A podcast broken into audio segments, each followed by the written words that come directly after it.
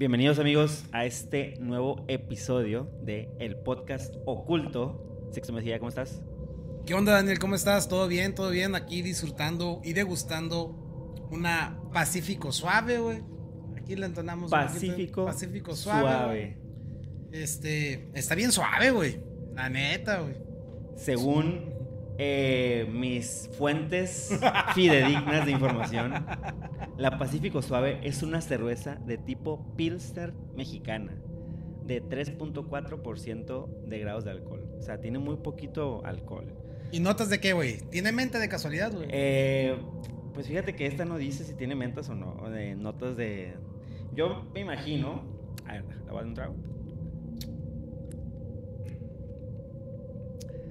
Esta fue conservada en barricas de caoba.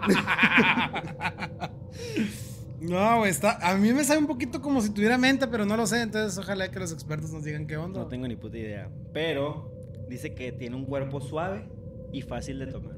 Y la verdad es que sí. Sí, bien fácil, ya se está acabando. Ajá, ya se va a acabar y no hemos ni empezado el tema de hoy. y eso me lleva a. ¿Cuál es el tema de hoy, Sixto? El día de hoy vamos a hablar del señor Ted Owens de PK Man. Este vato, güey. A ver, güey, antes de entrar con el tema de fondo, güey, quiero dar un poquito de contexto, güey. Dale. ¿Has escuchado tú de la psicoquinesis?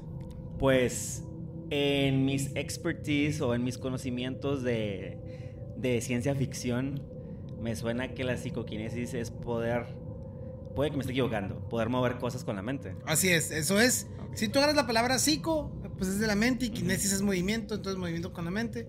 Pero sí, realmente los movimientos de psicoquinesis, pues se supone o hace referencia a, este, a esta capacidad que tiene la mente para influir en la materia y energía eh, sin causa mecánica aparente o observable, desafiando el espacio-tiempo, ¿no? Porque, pues, Ajá. motivos. Pero esto tiene que ver con, bueno, en esto se inspiró George Lucas para el poder de los Jedi. Realmente sí. Probablemente. ¿no? Desconozco si, si, se basó en, en Ter Owens para, para generar o gestionarlo de la manera en que lo hizo. Pero eh, existen muchos tipos de kinesis. La, la, piroquinesis se supone que es también el poder de controlar el fuego. Eh, y si te vas con todos los X-Men y todos los que tienen algún poder, pues de manipular algo con la mente, son psicoquinéticos de algún modo. Oye, sí estoy. Se ha documentado aparte, algún caso de, de psicoquinesis o no investigaste algún video que exista? Eh, sí hay, pero eh, hoy en día con la tecnología ya no sí. sabes qué esperar de nada, ¿no? A mí lo sí. que me gusta de este caso, del señor Ted Owens, de la persona que vamos a hablar hoy, es que esta persona, dentro de los medios posibles para la época y dentro de su alcance, documentó de la manera más oficial lo que él hacía. Y es lo que lo hace tan interesante. Estamos hablando de los 1800 o 1900. El señor nació en 1920. 1920. Y lo que él hizo lo hizo entre 1900. Bueno, él dice que lo hizo toda su vida, pero documentado está uh -huh. entre 1965 y 1969. Eh, una disculpa antemano, ando switchando este capítulo por si no coincide el, el audio con la cara. Eh, pues ya saben, Ménteme la madre por Twitter. Entonces, deja, deja ahora sí, te cuento porque es bastante información y bien interesante. Ok. Para irla desmembrando aquí contigo. Vamos a darle. Ted Owens fue un ciudadano de los Estados Unidos quien ganó notoriedad por decir que tenía poderes psicoquinéticos. La habilidad de controlar el clima a gran escala, hacer que rayos cayeran en los lugares que él dijera y causar o predecir accidentes. Era lo que él clamaba que podía hacer. Era lo que él clamaba que podía hacer. Okay. Ahora, él dice que no fue algo con lo que nació, sino que seres inteligentes del espacio estaban actuando a través de él. Okay. Algunos observadores fueron impresionados por la frecuencia con la que sus predicciones de eventos futuros se hacían realidad. Owens nació en Bedford, Indiana, en Estados Unidos, el 10 de febrero de 1920. Su padre era un adicto a las apuestas. Uh -huh. Digo, la información está ahí, no considero que sea relevante, güey, pero su padre era una, una de tres apuestas. Bueno, bueno, un psicólogo no diría, no diría eso, puede ser parte importante de la, del análisis psicológico de, de Owens. Tienes razón, tienes razón. Fue creado, digo, creo- no sé si por causa de que su papá era un adicto a las apuestas, Ajá. fue creado por sus abuelos. Sí. Pero vaya, fue creado por sus abuelos y según él, ambos, sus dos abuelos tenían poderes psíquico- psíquicos. Ok. ¿ok? Su abuela era conocida por tener la habilidad de encontrar objetos perdidos y predecir muertes. Verga, todas las mamás tienen ese poder, güey. Eso no es un poder, no chingues. Ay, pues ella era reconocida por eso, Ah, era bueno. reconocida. Y su abuelo por tener la habilidad de la radiestesia. Sí, sí, ¿sabes qué es la radiestesia? No. Es la habilidad de eso de que cuando un ranchero se pone dos palitos acá y encuentran dónde deben de cavar el pozo porque ahí está el agua. Mm, ok. Es esa habilidad, esa es la radiestesia.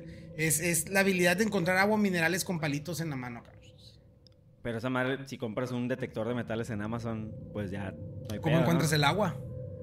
El agua no tiene sales o metales acá. Pues es- no sé, pero los vatos que se dedican a eso, los Ya. rancheros que agarran esa onda, se supone que te cobran una lana por Ah, cabrón. encontrarte el agua y, y para el pozo y todo este rollo. ¿no? No, pues en, en 1920 me imagino que es es una habilidad muy, importante. Remunerada. Claro, cabrón. Sí, no había tecnología ni nada. ¿Cómo encontrabas dónde cavar el pozo para sacar agua? Owens decía que su primera experiencia psíquica fue la levitación espontánea a la edad de 4 años y después otra vez a los 13 años. Comenta de un amigo imaginario. Aguanta, aguanta, aguanta, aguanta. Stop. Stop. Que no lo habían raptado los aliens. No, no, no dijo, no dijo tal cual que lo raptaron. Ah, que le dieron poder a los aliens. Eh, lo- eh, ahorita vas a ver. De hecho, yo considero que él dice: Yo no tengo poderes. Ah, ok. El tema es que como yo tengo la información de cuándo van a ocurrir los eventos, Sí. puedo hacer parecer como que tengo poderes. Se me recuerda al episodio de los tipos de encuentros. Sí, pero ay, vaya, esta es mi conclusión, pero te, estoy, te voy a leer lo que documentó una persona de él, que incluso Ajá. lo conoció, y, y lo que él dice en parte de sus libros, pero comenta de un amigo imaginario quien le enseñó a leer a temprana edad Sí. y que aprendió sobre la hipnosis leyendo sobre ella, haciendo demostraciones en fiestas durante su adolescencia. Te Owens, eres tú.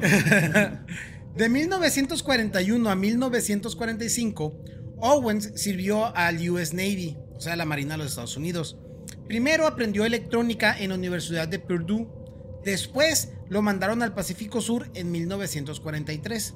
Durante esa época sintió que había obtenido la habilidad de leer la mente y contactó al parapsicólogo J.B. Ryan de la Universidad de Duke, quien le dio trabajo como mecanógrafo de, como yo me imagino así como su asistente, ¿no? Sí.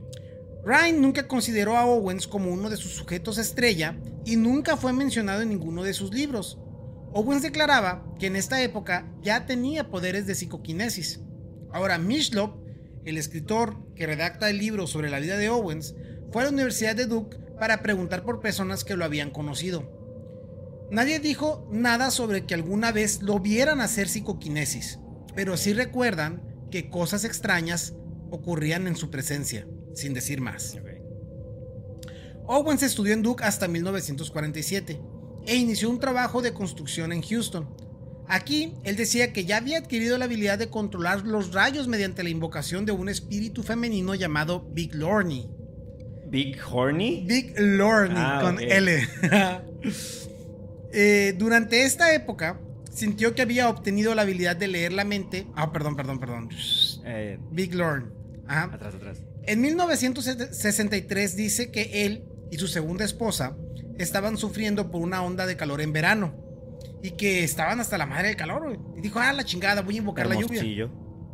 Sonora. El vato se hartó y dijo, voy a invocar la lluvia. Ajá. ¿Ok? Entonces, estaba hasta la madre del calor, decidió invocar la lluvia y lo que él dijo es, apuntó, hizo, apuntó el dedo al cielo y dijo, lluvia, tormenta, rayos. Así dijo, güey, al aire, güey. Y en poco tiempo, una tormenta llegó y aseguró que no era coincidencia. Owens dijo que repitió eso durante numerosas veces en las siguientes dos semanas. Ahora, hasta aquí no hay evidencia de nada, ¿sabes? Es, eh, no. güey, yo, yo controlo el clima, carnal, ¿no? O sea. Güey, créeme. En 1965, Owens había concluido que sus poderes psicoquinesis venían de inteligencias espaciales a los que él llamaba CIS. Cuando hable de CIS, estamos hablando de Saucer Intelligences. Sources. Eh, saucer de platillo. Ah, ok. o sea, platillos voladores inteligentes. Pero no le llamaba seres, no le llamaba aliens, le llamaba los CIS. Saucer Intelligences. Los CIS. Eran cisgéneros. Eran los CIS. Malditos opresores. Quienes lo habían contactado desde pequeño y quienes habían sido la causa de haber visto un, ovni con forma de cigarro mientras manejaba en Texas en 1955. Los CIS telepáticamente le explicaron por qué lo habían elegido para ser su profeta. Soy un experimento para ellos, solo para saber cuánto poder psicoquinético puede absorber y resistir un ser humano. Les tomó años encontrar a un ser humano como yo con quien pudiera comunicarse constantemente. Esas fueron sus declaraciones. Bastante eh, modesto el Tadel Owens. Yo soy la mera verga y me encontraron. Soy el elegido, soy el elegido. De 1965 a 1969, Owens repetidamente intentaba controlar tormentas o producir huracanes en el Atlántico y en repetidas ocasiones informaba a las agencias del gobierno de los Estados Unidos acerca de sus supuestas habilidades. Para 1969, Owens publica su libro Cómo contactar con seres del espacio. Ahí paramos. Es que pierde para mí cualquier... Bueno, me voy a ver muy mamón y todo, ¿no?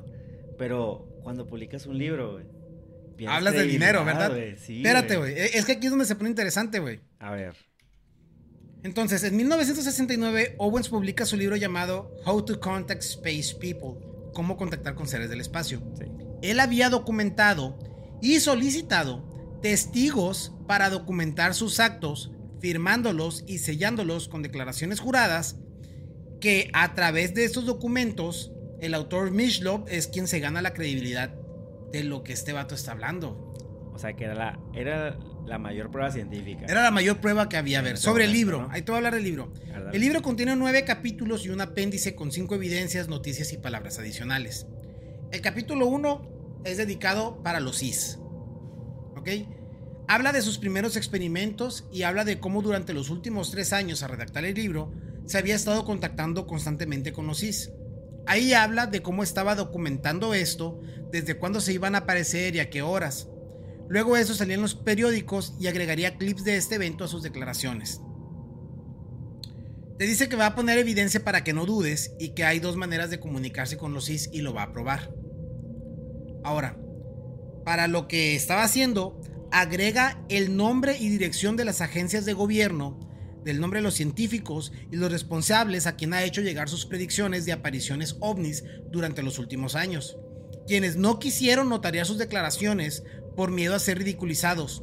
Independientemente en el libro te dice, de, que ellos no me lo quisieron firmar, ellos ya habían recibido mis predicciones y la información que yo ya se había enviado con firma, fecha y notariados, sabiendo que iba a pasar lo que estaba declarando. O sea, yo nada más quería que ellos terminaran de confirmar.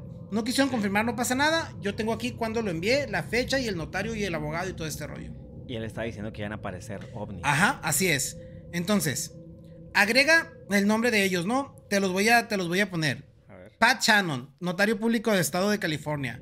Zelda Hansel, esposa de un experto en electrónica.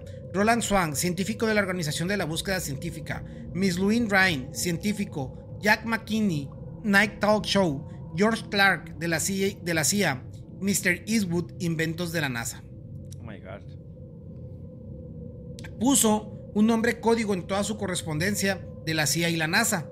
Firmaba como PK Man, o sea, PK Man, o sea, Psychokinesis Man. Y a pesar de haberle demostrado lo que decía las agencias, decía él, yo no trabajo con ellas, fuera de hacerle saber los eventos que estaban ocurriendo. Él mismo se llamó, se autollamó PK, Man. Le sabía el marketing, mi carnal. Ahora, adicional a esto, eh, básicamente lo que yo entiendo que él hacía, er, él decía, a ver, yo estoy hablando con los ovnis, ¿no? Ahorita estoy hablando con un ser aquí. ¿Cómo estás, canijo? Ah, ¿todo bien? Aquí todo bien, sacando cura en el podcast. Oye, carnal, mira, ya sé que hablamos todo esto, pero necesito confirmación física de que estoy hablando acá contigo porque no... Carnal, pues, piensan que estoy loco. piensan ¿no? que estoy No loco. puedes mandar ahí una piedrita acá, un- ajá, y, ya, y, y ahí el set te contesta, oye, bueno, pues el viernes, ahí en la playa de Miramar, a las 7 de la tarde, más o menos, me voy a aparecer ahí con, como un ovni. A fierro, carnal, muchas gracias. Y este vato lo que hacía era, escribía a las agencias y a todo el mundo, hey, va a ocurrir este evento el viernes a las 6 de la tarde en la playa de Miramar, en Guaymas, Sonora. Tomaba este documento, iba con un notario y le decía, notario, puedes por favor no te- testificar y sellar y quedarte conmigo para que veas que va a ocurrir el evento y que posteriormente seguramente la gente lo va a poner en el periódico. Va, pues me tienes que pagar una lana, te la pago, carnal. Ahí está, ahí está. Firmaba, notariaba, sellaban y por favor haz un statement jurado de que no ha ocurrido nada, fierro, ahí está. Llegaba el día, ocurría el evento, güey. Este, salía en el periódico el día siguiente y él tomaba todas sus declaraciones, agregaba y, y documentaba toda la información con notarios, además de que ya había mandado la información a las agencias de los Estados Unidos. Esta era la manera de operar el vato y tiene un chorro de documentación, ¿eh? Ahorita les voy a exponer yo algunas de, de cómo eran los documentos, pero para que los vean. Pues mira, si hizo todo eso, el vato estaba bien, o sea, era muy inteligente, era muy trucha. Sí, o sea, independientemente de si era negocio o no, si estaba truqueado o si no. era real o no. Qué chilo que haya intentado documentarlo de este Sí. modo. Es lo más oficial que creo que para la época pudo tener. Aunque haya sobornado a los notarios y algo, pues, pero de todas formas, pues es una labor bastante ardua. Todo Pues mínimo logró que hoy estuviéramos hablando de él en este podcast. En 2023. En 2023. 50 años después, tal vez. Sí. Más. Incluso. Ahora, la evidencia A es un documento notariado por Patricia Shannon. La evidencia B es un documento notariado por Zelda Hansel. Y él crea un, un, un, un- tag que dice ahí, no se conocían, son extrañas entre ellas. Lo que hacía, y ahí es donde él explica, mientras yo me comunicaba, obtenía fecha, lo escribía y hacía esto, ¿no? La evidencia C, um, a Miss Mangles, quien le produjo un terremoto comunicándole con los CIs, eh, pidiendo por una en la costa este. Evidencia D, firmado y notariado por abogado, quien estuvo a mi lado y me vio producir un rayo donde yo apuntaba, después de pedirles a los CIS que lo hicieran. Entonces el vato no es de que yo tiro un rayo, es. CIS, ayúdenme a tirar un rayo en esa dirección. Simón, compa. Entonces, es esa parte donde, bueno, psicoquinéstico no eras, güey. A lo mejor si hablas con extraterrestres y estos vatos lo hacían, no lo sé. ¿Quién sabe? Evidencia E es una, en, es una de mis muchas predicciones que se cumplieron a Roland Swank, científico en particular el huracán Inés en 1966.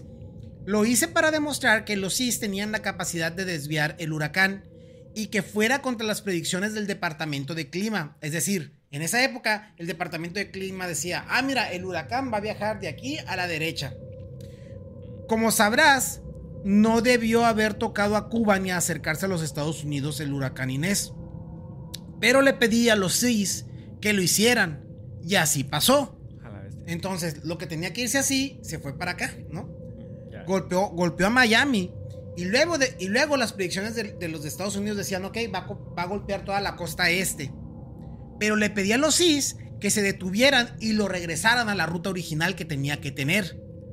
Swank me dijo que cada vez que le informaba sobre cambios de curso del huracán, sus colegas se burlaban hasta que mi predicción se hacía realidad. Pues mira, lo mismo hizo Peña Nieto en el 2015 ¿eh? con el huracán Katrina. Así que eh, tan pesado. Pique y man, pues. pique y man, acá, ¿no? Pero sí, el, el tema es, obviamente la gente se burlaba de él hasta que, Ajá, hasta ah, que se pasaba, pasó ¿no? de lanza, güey. Hasta que Ahora, pasaba. Estos son solo algunos de los 180 casos que él dice que tengo totalmente documentados de mi comunicación con los AIS. Planeo ponerlos todos en un libro más detallado, pero por el momento vamos a enfocarnos en los ovnis. Así es como lo redacta él en su primer capítulo del libro. güey, Ok. ¿ok? Le hice un gran resumen, pero en general. Sí, ese fue su primer libro. Ese fue su primer libro. Ok. Ahora, ya lo hizo después de tener vida, después de, de- de- de estar trabajando, o sea, ya Pulso realmente... altas. Pues nació en 1920 y estás hablando, ya lo tenía 46 años, o sea, no, no, ya lo hizo a media vida. A media vida. Del capítulo 2 al capítulo 9 son casos muy detallados de comunicación con los CIS y lo que ocurrió, de los enlistos. Capítulo 2, inteligencia ovni se llama. Capítulo 3, el monstruo de Michigan. Capítulo 4, el gran apagón. Capítulo 5, más confirmaciones. Capítulo 6, el platillo volador llamado Floyd. Capítulo 7, platillo sobre Filadelfia. Capítulo 8, el monstruo de Península. Capítulo 9, otro gran apagón. Ahora, déjame. Oye, y si ves, sus tres libros tienen que ver con, con contacto con UFOs, ¿no? Con ovnis. Ninguno se llama... Psicoquinesis. No, no, no, así es. Porque es lo que yo creo, te digo, este vato eh, realmente sabía que él no tenía el poder, o sea, e, él tenía la habilidad de contactar y le brincaban paros. Como los cristianos, pues, que dicen, yo pues Jesús te hace los milagros, yo nomás intercedo por él y la madre. Simón, lo que te estoy mostrando aquí, lo que te estoy mostrando aquí es el Exhibit A, que es la prueba número uno del libro. Aquí dice Pat Shannon, él apuntó aquí con, con, lápiz, pero aquí está escrito en computadora para que se vea la firma, la evidencia, la fecha. State of California, County de Los Ángeles, esto, esto fue en Los Ángeles, en California. Aquí en To, Whom May Concern, y ahorita voy a, voy a deletrearlo mejor, ¿no? Aquí está el Exhibit A, y aquí viene un, un post de, que fue enviado, o sea, está sellado. Está sellado. Para que no quede tema de que fue antes o después. Entonces, lo que dice es, a quien corresponda, Ted Owens hizo las siguientes predicciones. Los eventos que predijeron se hicieron realidad unos días después de cada predicción. Todas las predicciones fueron hechas antes de que realmente ocurrieran. Número uno, predijo la bola de fuego de 1966 de la costa este que pasó por Filadelfia. Número 2. Dijo que había un huracán temprano en 1966 y, apareció el huracán Alma a los 6 días. Número 3. Predijo un mayor terremoto en California. Número 4. Predijo unos rayos violentos en la ciudad de Filadelfia. Tres tormentas ocurrieron en los días después que, que lo predijo. Número 5. Predijo un ataque comunista contra los Estados Unidos a barcos en Vietnam. Días después, los comunistas trataron de hacer un ataque con, botes torpedos. Declaro que todos los eh, que todo lo que ocurre es, real. Todos los sucesos. Eh, fecha, agosto 11 de 1966, Patricia Shannon, notaria pública para el condado de California, Los Ángeles, ¿no? Entonces, oh era Exhibit A. Ahora, el Exhibit B. Y es algo parecido. Otro parecido. Aquí está, e, este es el documento. Aquí está, los quienes lo firman. Me hubiera encantado, para que tuviera mayor relevancia, que hubiera una especie de, de sello fotográfico con la fecha en la que se documentó. Porque pues pensando muy mexa, ¿no? Como abogado, uno dice, ah, bueno, pues lo hiciste tiempo después, le pusiste las fechas de antes y lo firmaste, pues, ¿no? Entonces, ojalá hubiera otra manera de, haberlo corroborado. En verdad. Que creo yo, el, hecho de que una notaria pública en Estados Unidos exponga a este tipo de cosas, pues es lo que hace que luego ocurran delitos o que sea grave, ¿no? Pero. Entonces, igual. Lo siguiente es un testimonio de las predicciones hechas por Ted Owens que me mandó en las fechas que estoy poniendo. o sea, él le mandaba las predicciones incluso a los abogados como para que quedara notariado. Marzo 10 de 1966. Eh, end of drought conditions to occur in near future. Para el finales de junio eh, hubo un reporte del presidente Johnson de que iba a haber como una sequía y que iba a disminuirse, ¿no? Abril del... Si es drought, es, sequía, güey. Sí. Abril 26 de 1966. Un ovni se vio en Filadelfia y esto fue predicho en, en abril de abril del el abril 19 en una copia que me mandó a mí. Junio 1 de 1966 se predijo un huracán y ocurrió Alma. Junio 17 de 1966 predijo un, un earthquake y ocurrió. Entonces, las mismas predicciones que le hizo saber a la otra notaria, se la hizo saber esta otra para que dos notarios lo certificaran. Dos notarios certificaron. Que no se conocieran los mismos eventos, así es. Y así era como operaba. Y así es como operaba, así es. Los mismos eventos por dos personas. Por lo que veo, muchas de sus predicciones tenían que ver con sucesos meteorológicos o del ambiente, ¿no? Ah, no. Eh, Esos son los, los primeros, pero tiene documentado más. Pero, o sea, no predijo, nunca pudo predecir de que va a morirse cierta persona. Sí. ¿Sí? Sí. Wow. Sí. A ver, vamos a ver. Eh, abril 19 de 1965. Eh, y voy a poner aquí voy para leerlo mejor.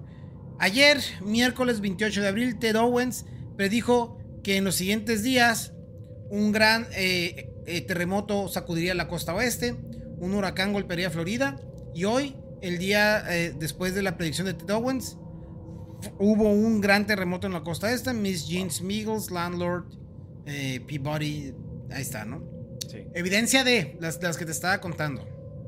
Aquí está otra evidencia de. Aquí está un sello de cuándo fue, se supone, expuesto. Y dice: Yo certifico esto de ser correcto. Real. En la noche del mayo 8 de 1967, mientras veía una tormenta en la compañía de Ted Owens desde lo alto de un, de un edificio en el centro de Filadelfia, el señor Owens ofreció hacer que un rayo cayera en cualquier área que yo le dijera o que yo señalara, para demostrar un nuevo principio del clima que él había descubierto.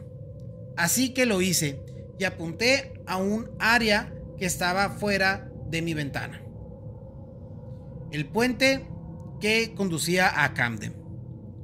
En unos momentos, el señor, en unos momentos después de que yo apunté, el señor Owens, concentrado en hacer que un rayo cayera ahí, un rayo en, en hecho, en efecto, cayó en esa área al lado derecho del puente. Chinga tu madre. Como estábamos afuera de un edificio muy alto, nuestro campo de visión era amplio y podíamos ver completamente todo. Por lo tanto, el rayo que golpeó en esa área que yo designé fue interesante. Sidney McGulls, mayo 10 de 1967. ¿Ok? Evidencia E. Ahí está otro documento, ¿no? Mr. Warland Swank, Oscar, Dear- Aquí, si te, das, si te das cuenta, aquí sí firma como PK Man. PK Man. Aquí se firma como PK Man. Lo que dice es lo siguiente, dice, señor Rowland, bien, te dije que el jueves o el viernes que estaba trabajando con el huracán Inés para que fuera de oeste, ahora iría al norte, ¿verdad? Tuve que hacer dos cosas durante el fin de semana. Número uno, volver a darle fuerza al huracán Inés. Tenía que darle fuerza. Sí, porque después de que murió de la tormenta, pues se iba a ir a Florida. Entonces, vas a encontrar una foto del New York Times, del Today, del mapa de Inés, para que veas por ti mismo que lo que se supone que, que no, no iba a golpear a Cuba, pues sí, iba, sí lo hice que ocurriera, ¿no? Ah, ahora déjame, me voy. Total, le agrega también ahí las noticias del Saucer News y expone ahí lo que se ha visto, ¿no? Dear Ted, y aquí lo que dice es la publicación oficial de platillos voladores y eventos celestiales de la sociedad que los investigaba, ¿no? Querido Ted, muchas gracias por tener a los CIS eh, con este Blackout Promise. Promise Blackout. O sea, dijo, iba a haber un apagón Ah, y te ok. avisé que iba a haber un apagón. Estoy seguro que estos eventos que ellos hicieron eh, va a traer a muchas personas a, a que, que no te creían a que te crean. Esperamos que los ovnis eh, sigan y que aparezcan en unos tres días eh, cerca de la convención para que la prensa tenga interés. Y si es cerca de Nueva York, qué mejor. Total, ahí estaba hablando con él de, de esos temas, ¿no? Hasta aquí. Eh, regrésame ahí. Entonces, ahora sí. Eh, esto fue lo que pasó, ¿no? Entonces, después de ese libro, después de ese libro, en 1969, Owens ahora sí dejó su trabajo para concentrarse en temas paranormales. Que yo creo que es donde dijo aquí, ok. O sea, Esta madre. Cachín, cachín. Cachín, cachín. Porque ahora sí dijo, a ver. Yo pensaría, si yo tengo el poder o la habilidad de manipular esto, Claro. ya eh, es un hecho, es un hecho que ya lo puedo hacer. Pero no le puedo sacar lana, güey. O sea, ¿de qué ¿Quién me sirve controlar por controlar un rayo? ¿de qué me sirve controlar el clima y hacer caer rayos y todo si nadie me da dinero? Pues, Entonces, a ver. voy a hacer un libro, voy a documentar, voy a dejar evidencias y voy a dedicarme a hacer fenómenos, exposiciones, lo que sea, para sacarle provecho a lo que sí sé que sí hago, pues. Suena lógico. Claro. Que si tenía el poder, todavía queda en tela de, tela de duda, ¿no? Pero suena lógico que, bueno, me voy a dedicar a esto. ¿En qué, qué se dedicaba eh, Owens, perdón? Aparte de. antes de hacer su primer libro. Eh, estaba trabajando en una constructora y Ah, luego este, seguramente se fue a trabajar en, de otras cosas, pero... Es que fíjate, una de las cosas que dice acerca de Ted Owens es que tenía un nivel de IQ a nivel de un genio casi. O sea, que el vato está bien trucha. Sí, güey. O sea, y pues se nota por todo el, todo el exhausto trabajo que hace en su documentación de su primer libro. Pero se me hace, o sea, se me hace raro que no le haya sacado provecho antes, ¿no? Sí. A, ese- a estos sucesos. Sí, ahora, a mí también me parece curioso el hecho de que sí fue, él fue educado por su amigo imaginario, es decir, él, él- él dice, a mí no me enseñaron a aprender a leer en la escuela. No, no, no, a mí mi amigo imaginario me enseñó. Entonces como que, a ver, cabrón, entonces a lo mejor, bueno, si lo conectas con lo que dice de que tenía amigos extraterrestres, pues chance su amigo imaginario era parte de este Era un- proceso, ¿no? Era un E.T. que se quedó atrapado Un cis, pero no lo sé. y dice que era parte de un grupo que se llama Mensa. Ah, era parte de Mensa, güey. Que Mensa es la, la, la sociedad que reúne a gente con IQs altos. Altos, ok. Qué, qué irónico que se llame Mensa, ¿no? Sí, pero en, inglés no representa lo mismo, pero sí. Pues no sé si esto va a salir en el podcast. Eh, mi compañero fue por otra cheve. Pero por si acaso, les dejaré con un papure. Papure, papapure, papure, papapure, papure, papapure, papure, papapure. Amigos, díganme si les está gustando el podcast, comenten, dejen like. Probablemente se corté esta parte, pero me quedé hablando. Según un abogado de Filadelfia, Sidney McWills, él y Owens estaban viendo una tormenta en la ciudad de la noche del 8 de mayo de 1967, cuando Owens se ofreció a hacer que un rayo cayera en cualquier lugar que McWills eligiera. Aparentemente lo logró, produciendo el único rayo en la tormenta. Más tarde, Kenneth Batch y Charles Jay, ambos de Merton, Pensilvania, escribieron en una declaración jurada que habían presenciado tres relámpagos dirigidos cerca del ayuntamiento de la ciudad después de solicitar que Owens los produjera allí y otro en un área diferente del cielo cuando preguntaron cuando preguntaron él para producir A estar con madre una peda con este güey. Sí, güey. ¡Ah, saca rayos, saca rayos! Ey, no le tiras un rayo a este bote de cheve, no te. La producción de Owens de que el presidente de los Estados Unidos, Richard Nixon, renunciaría o sería forzado a dejar el cargo fue publicada por Warren Smith en What the Sears Predict para 1971 y en Saga Magazine el mismo año, antes de que el escándalo de Watergate se hiciera público. Mishlop señala, el escritor, que ningún otro presidente estadounidense había renunciado o había sido forzado a dejar el cargo antes, ¿no? Pero este vato lo dijo, Lo se publicó antes y ocurrió. El 30 de mayo de 1972, después de una recepción decepcionante de sus reclamos en la ciudad estadounidense Cleveland, Illinois, Owens escribió a varios contactos diciendo que causaría destrucción en la ciudad en forma de calor, sequía y que la gente actuaría de manera extraña. Le dejó a otro amigo que había le dijo a otro amigo que habría perturbaciones eléctricas, tormentas eléctricas y accidentes aéreos y accidentes marítimos. Más tarde también predijo un comportamiento extraño de los animales, fuertes vientos y apagones. Ese verano, los rayos causaron tres muertes y una cantidad inusual de daños, incluido un apagón. Se culpó a una ola de calor de una semana de duración de que un número inusualmente alto de personas que decían escuchar la voz de Dios, recibir mensajes del espacio exterior o ser agentes secretos en misiones secretas llamaran al ayuntamiento. La venganza de Cleveland le llaman, le llaman, güey. Pero sí, o sea, como que hubo un evento. Ah, no vinieron. Me lo imagino así como Carlos Muñoz de no se conectan. Adiós, TikTok acá, ¿no? Acá, algo así, güey. Algo pasó, pero estaba tomando una onda de calor. Te digo, al final, no culpas a Ter Owens, güey. No, culpas pues al no. clima, pues, ¿sabes? Y si lo culpas, estás aceptando que, que tiene algún tipo de poder, ¿no? Entonces- Siendo el ayuntamiento. Está cabrón. Invierno cálido, güey. El 25 de octubre de 1972, después de que los funcionarios del gobierno de Estados Unidos advirtieran a los estadounidenses que podrían enfrentar escasez de combustible si el invierno era severo, Owens escribió a Sprinkle y a otros anunciando su intención de crear un clima inusualmente cálido en la nación, particularmente en Virginia. Los informes de noticias de la costa este de Estados Unidos revelaron un invierno inusualmente cálido.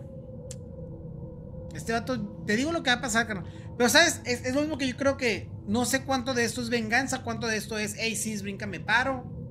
No habrá tenido un, una tecnología súper avanzada, no sé, o habrá inventado algo para predecir el, el clima, vaya. O sea, sé, está cabrón. güey. Después de que los locutores de radio de Dallas lo acosaran para una manifestación, Owens le escribió a uno de ellos el 12 de febrero de 1974 que provocaría un clima extraño que incluía calor, tormentas y ataques de rayos, pero prometió que nadie moriría. Ok. Estas Mm, cosas mínimo. sucedieron, destruyendo una buena parte de la cosecha de trigo de Texas. Algunas personas murieron en Ah, accidentes chingada. automovilísticos causados por la lluvia helada. Que hijo de puta. No, yo no maté a nadie. Directamente. En una carta fechada el 8 de octubre de 1975, Owens le escribió a un locutor de radio en Chicago respondiendo a una solicitud de una demostración de ovnis. Dijo que provocaría avistamientos de ovnis y que estos estarían acompañados de gente haciendo cosas raras. También habría anomalías electromagnéticas, fenómenos poltergeist, equipos y errores humanos en el aeropuerto O'Hare. Finalmente, prometió sabotear los partidos de fútbol de los Chicago Bears durante No. varios meses No. sin que nadie resultara no. herido. Si quieres que se caiga el país, pero no te metas con el fútbol. Mishlov señala que los recortes de periódicos informaron sobre una señal de radio misteriosa proveniente de un puente en la ciudad.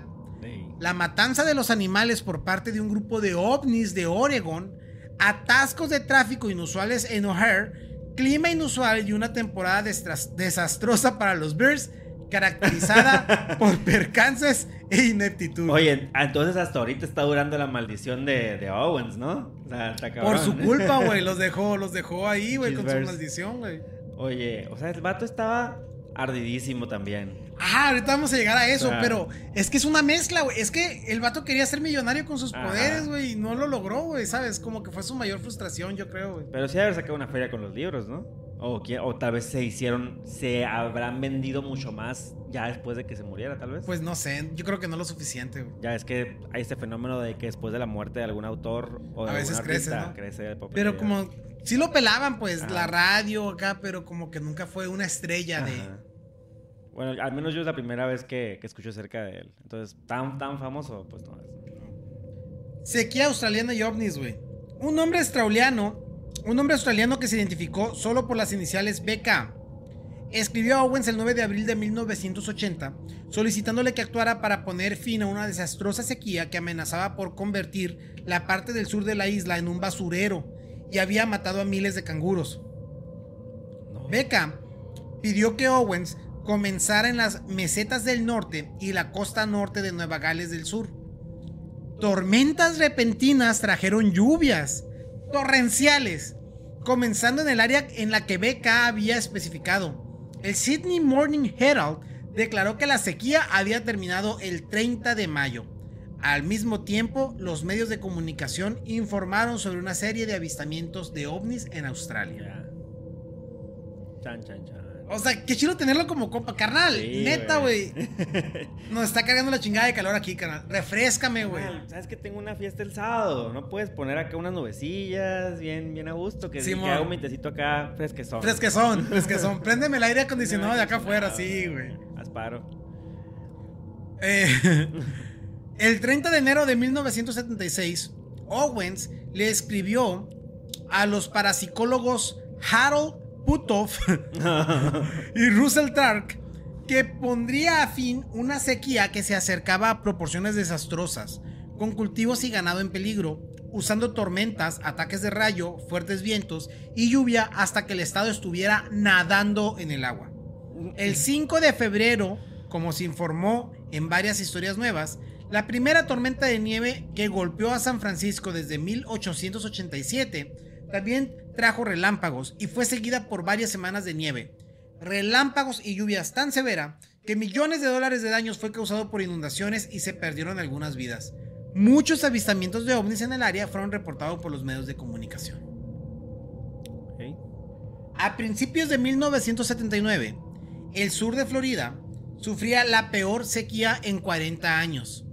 Owens le propuso a Grover una demostración de control del clima de un año de duración a partir del 1 de marzo, sobre la cual Grover escribiría en una historia para el periódico sensacionalista National Enquirer. El 7 de marzo, Owens le escribió a Grover diciendo que tenía la intención de crear rarezas electromagnéticas, tormentas violentas, apagones, olas de calor, huracanes y apariciones de ovnis. El 15 de abril, tras una petición de Grover para acabar con la sequía, Owens prometió por teléfono enviar lluvia en unas semanas y 10 días después, una tormenta inundó la costa. Sin embargo, Owens sintió que el tabloide lo había traicionado después de que eliminó la historia debido a una sesión fallida de filmación de ovnis. ¿Filmación? ¿Ya había cámaras? Sí, ya había cámaras, estamos hablando de los 70. En consecuencia, le escribió a Grover el 15 de mayo que traería la sequía de regreso a Florida. El verano de 1979 estuvo virtualmente desprovisto de precipitaciones, como se informó en un periódico en ese momento se impuso el racionamiento de agua en los callos de Florida. O sea, a ver, güey, si tú insultas a Ted Owens, ten por seguro que te va a cargar una tormenta eléctrica o una sequía. Mínimo un rayito en tu casa, ahí a un lado de tu casa. El 22 de agosto, Owens telefonó a Grover para decirle que se estaba gestando un huracán que había prometido en febrero y que no causaría muertes innecesarias. La monstruosa tormenta, el huracán David, amenazó a Florida el 2 de septiembre. Grover le llamó a Owens para decirle que miles de personas morirían si golpeaba directamente al Estado. Owens respondió al día siguiente para decir que había enfriado la caña y de hecho se debilitó inesperadamente antes de llegar al Estado. Grover informó que Owens había llamado para decir que alejaría la tormenta del lugar donde vivía Grover. Eso también pasó. Carnal, no te preocupes. Tú me caes bien. te voy a brincar paro, Mishlop dedicó un capítulo completo a la aparente capacidad de Owens para causar estragos en las competiciones de deportes de equipo. y señala que esto recibió más cobertura periodística en las secciones de deportes que su supuesta capacidad para controlar el clima en las portadas. Pues claro, güey. Owens dijo que no podía ayudar a un equipo al que favorecía, pero que podía eh, obstaculizar a uno que se le oponía provocando un error humano. Se dice que los escritores deportivos lo han visto en diferentes ocasiones saboteando efectivamente a las Águilas de Filadelfia, a los Colts de Baltimore, a los Rams de Los Ángeles, a los Baltimore Bullets, que en su, me imagino ya en su momento, en su momento, Virginia Squires, a los Cowboys de Dallas y a otros equipos más. A los Pittsburgh Steelers, ¿no? Porque me voy de este capítulo. Este no lo mencionan, solo dicen equipos más. Ey, en paz, Owens. Ahora, en junio de 1972, cerca de la bahía de Chesapeake en Virginia, Owens demostró la capacidad de hacer que la energía PK apareciera en el radar. O sea, la energía psicoquinética. Según una declaración jurada de Bill Richards, un amigo que tenía acceso al equipo, Owens luego predijo que como resultado ocurrirían tormentas de lluvia y accidentes aéreos, así como otros accidentes. De hecho, hubo tormentas y varios accidentes, incluido un accidente de avión de la Armada. Owens también afirmó haber causado sin darse cuenta el accidente de un avión y la muerte de más de 100 pasajeros de Nueva York. También advirtió que provocaría una severa temporada de incendios en California, declarando que el estado se convertiría en el infierno en la tierra debido a la molestia por la negativa de los periódicos a darle crédito por poner fin a la sequía.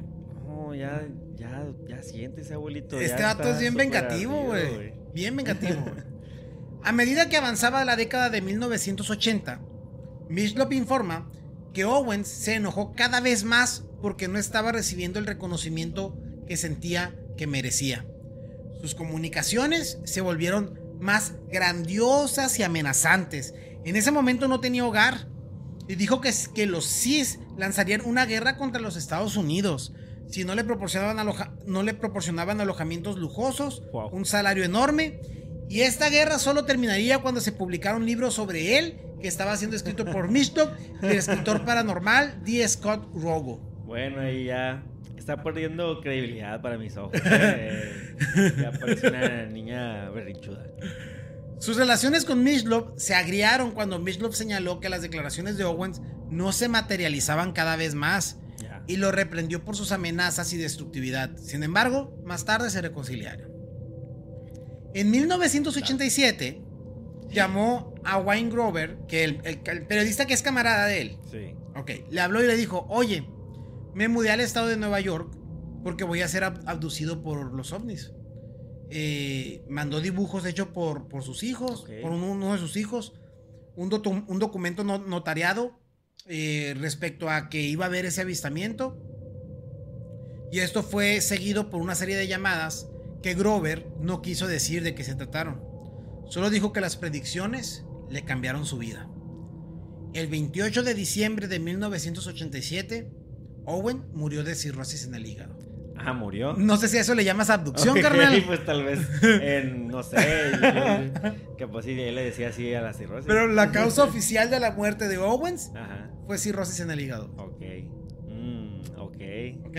O sea que cuando predic- para predecir capaz si tenían que estar. Pues yo no eh, sé si, yo no sé, o yo no sé si este tema de me vas a abducir y me voy a morir Ah, está Se relacionado. pegó una pedota antes acá. Sí, pues, no sé, güey, la neta no sé. pero, pues, Grover No ocupaba tomarse un shot antes de cada, cada rayo. no mencionan, Ah, pero pues yo imagino que, que ¿Quién están en la pedita. Ahora, mira, se su cheve. Te voy a decir qué me agrada de este vato, güey. Que es bien humano, ¿sabes? Es como que, oye, cabrón, ¿cómo no me estás reconociendo que tengo poderes, güey? ¿Qué- Pero solo le importaba su reconocimiento, güey. Es como un L. eh, no, es como un Light Yagami tipo Kira acá queriendo ser, no sé, trascender. No, Pues no, sí. no, yo lo sentí así. Pero es, es lo que me gusta, que realmente Ah. es un personaje muy humano. Sí. No es un vato como alábenme, soy Dios y te... Bueno, sí, ¿Sí? pero a un nivel humano. Pero a un nivel humano, o sea, no a un nivel... Voy a destruir a todo mundo y no... No Y- sé, güey. Y, y muere en el 87 y cuán- ya ahí ya había sacado tres libros. No, no sé cuántos libros escribió Owens. No sé si terminó de documentar sus 180 casos de los que dijo. Ajá. Este, solo sé que Mishlov es el que termina este último libro que se llama eh, PK Man. De PK Man. Sí, como que ya después escribieron dos libros acerca de su vida. Porque el, el Scott y el Mishlov eran los que lo estaban documentando. Ya. Fuck. Pues, ¿cuál es tu conclusión acerca de el PK Man, el hombre psicoquinesis? Mira, respecto al tema de la psicoquinesis, hablando de la del tema de la psicoquinesis. Que a ver, yo pensé que ibas a decir más de que podía mover cosas o de que, ah, que una chave lo traía al refri. Sí, no. Pero pues no me imaginaba psicoquinesis, o no, no lo relacionaba la psicoquinesis con controlar el clima, vaya. Yo no lo relacionaba con extraterrestres, güey. Ah, O sea, tampoco, no mames. Pero a ver, varias cosas. Número uno, del tema de la psicoquinesis. En Estados Unidos, eh, no sé si el hijo de, de un mago. Había alguien, el hijo de uno de estos magos, y otras personas han dado premios de un millón de dólares a quien logre, o 100 mil dólares, a quien logre demostrar poderes sobrenaturales. Ya. Entonces, siempre bajo estudios controlados se demostró que era falso. O lo hacías con la fuerza de los labios y el viento y... O hilitos, o ay, hoy no puedo hacerlo, ¿no? O sea, siempre, siempre una estafa, siempre fue una estafa. Entonces, en ese sentido, fuera de la película de Matilda, yo no tengo evidencia de la psicoquinesis eh, real o verdadera de, de poder mover de este. poder mover algo. No, no, al menos yo no he conocido a nadie que pueda hacerlo. Y no he conocido a nadie que diga que lo puede hacer. Entonces no, yo no creo en la psicoquinesis como Ajá, tal. Como tal. Como tal. Y Sí creo, pero sí creo que hay mecanismos ocultos pueden ser, pero, o- pero, pero a final de, de días explicables, como el tema de las frecuencias de las vibraciones. No sé si has visto, igual te pongo ahorita un video, pero no sé si has visto, por ejemplo, que yo pongo una pelota de ping pong y pongo a un lado este, una placa de metal. Y, yo sé que esa placa de, metal vibra, no sé, a 420 Hz de frecuencia cuando yo la golpeo. Y que esa vibración hace que la pelota de ping pong se mueva sin tocarla. Entonces, aquí está, aquí está vibrando esa onda a 420 Hz con un golpe que yo le di. Y la pelota de ping pong que está aquí empieza a, a rebotar como con una pared invisible. Ese fenómeno, ¿ok? Ajá. Lo que lo hace interesante es que si yo pongo otra plaquita de metal que no está cerca de la plaquita de ping pong y la hago vibrar a 430 Hz, no pasa nada. le quito una, un metalito y la hago vibrar a 420 Hz, esta placa o esta vibración transmite la vibración a esta placa y por lo tanto se empieza a mover la pelota de ping pong.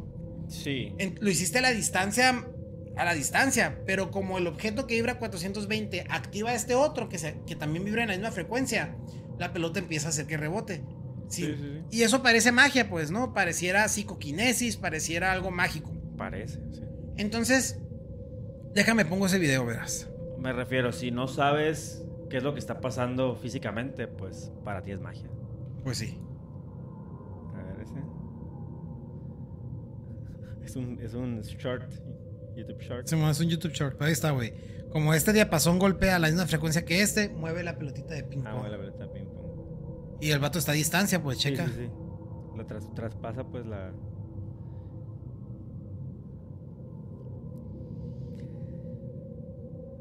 Entonces, tu conclusión es que Ted Owens tenía alguna habilidad de controlar la frecuencia o las vibraciones de las moléculas del aire para predecir o para crear. No, no, no, espérame. Ahí voy, espérame. Entonces, hablando de la psicoquinesis o de la telequinesis o como le quieran llamar, entonces, de que existen fenómenos que puedan producir que un objeto aparentemente se esté moviendo solo o por voluntad propia, pues sí existen. me queda claro que sí existen, pero con una explicación regulada como la de... Científica. Las frecuencias, ¿no? Entonces, me queda claro que sí existe ahora. Como tal, no he conocido a alguien que tenga la capacidad de producirlas a voluntad en corto. ¿Sí?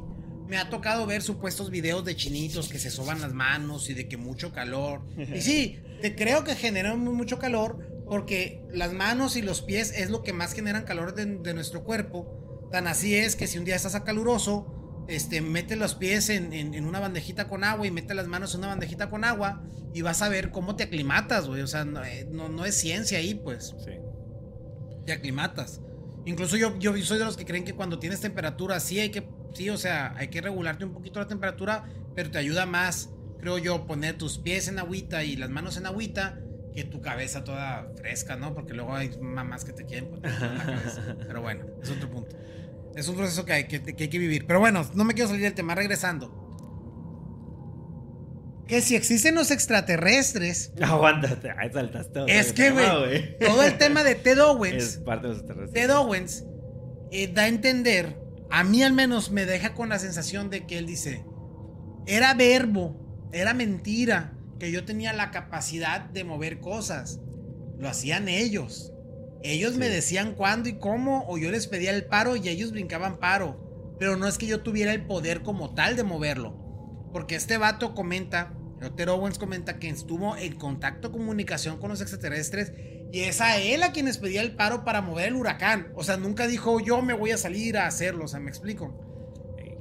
Entonces no lo sé, no sé cuándo lo hacía él, cuándo lo hacían los extraterrestres. Pero eso te deja también con el tema de entonces sí existen los extraterrestres, güey. Bueno, el tema es que platillos voladores no identificados sí existen. Que si es un fenómeno fuera del planeta, no lo sé. Que si es una civilización dentro de nuestro planeta y que ha estado oculta, pero está empezando a salir, no lo sé. Para más información, vayan a ver el capítulo. sí existen los ovnis y lucha con, lucha con los contactos ahí. Con... Pero bueno, Punto y aparte, que si eh, Ted Owens tenía la capacidad de... No lo sé, no lo creo. Me voy a poner ahorita en modo creyente, ¿o sale? Sí. Hoy en día existen muchos contactados o supuestos contactados que hablan de sus experiencias con, con, eh, con alienígenas o con diferentes especies, ¿no? Con otra civilización, vaya. Con otros tipos de inteligencias, vamos a llamarle. Y ninguno de ellos ha hecho relación a un tema como este, ¿no? Como el tema de tengo comunicación para que me brinques paro para cambiar el clima o algo así. Lo que sí, pues ya ves que en Veracruz se dice que los extraterrestres protegen allá cuando va a pegar un huracán. No sé si allá está el PK Man. Eh, no lo sé. Ahora, de cura. Te voy a hablar de un tema que yo tengo de cura. Es mera cura. Yo ya había leído de Ted Owens. Ajá. ¿Leíste algún libro de esos? No, no, no, O sea, ya había leído un poquito de él, incluso por ahí escuchado cosas de él. Entonces dije, a lo mejor yo tengo la habilidad de controlar el clima. Ok. Y de repente me agarra la loquera.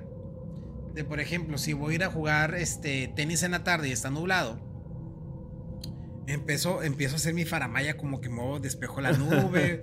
Güey. Me, me alucino acá, güey. Cinco minutos, te lo juro. Cinco minutos de paz total. Y me lo imagino despejado, que se vaya para este lado específicamente. Y acá. Llego y ya no está la nube.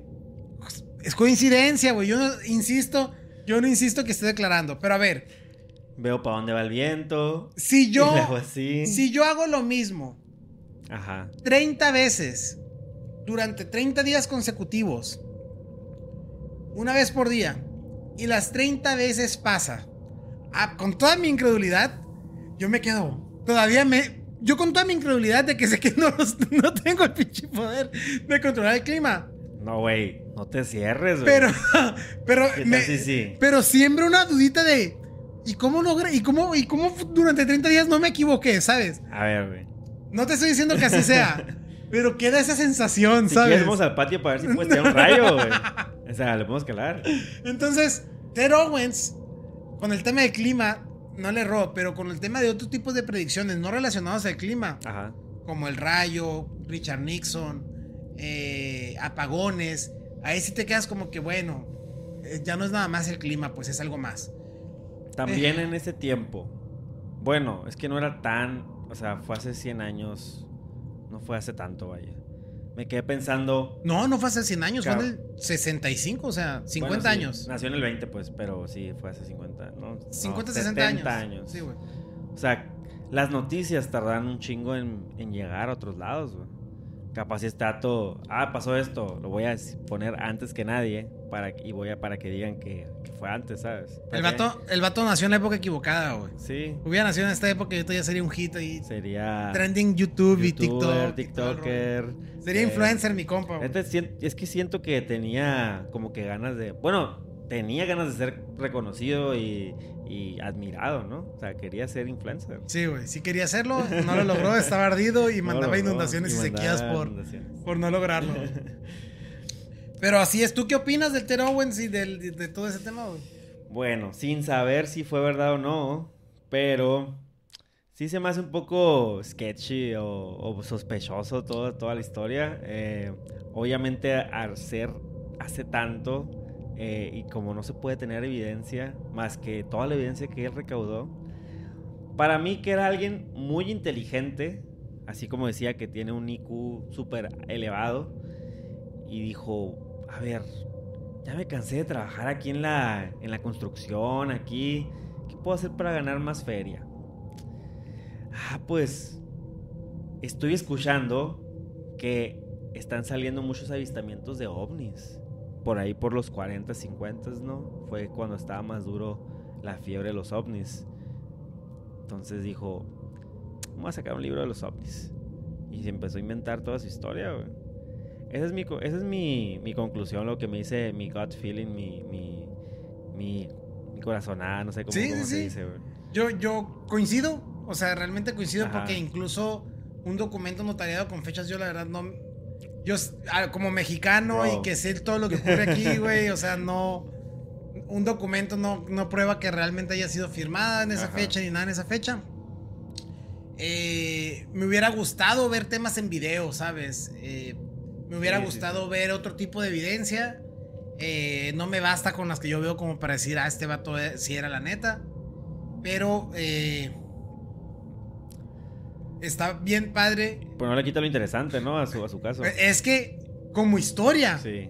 está muy chido. O sea, lo que construyó de decir, mezcló la Santísima Trinidad de una buena historia, creo yo, en el sentido de que, de que está mi persona, que soy un ser normal y que he sido elegido para algo.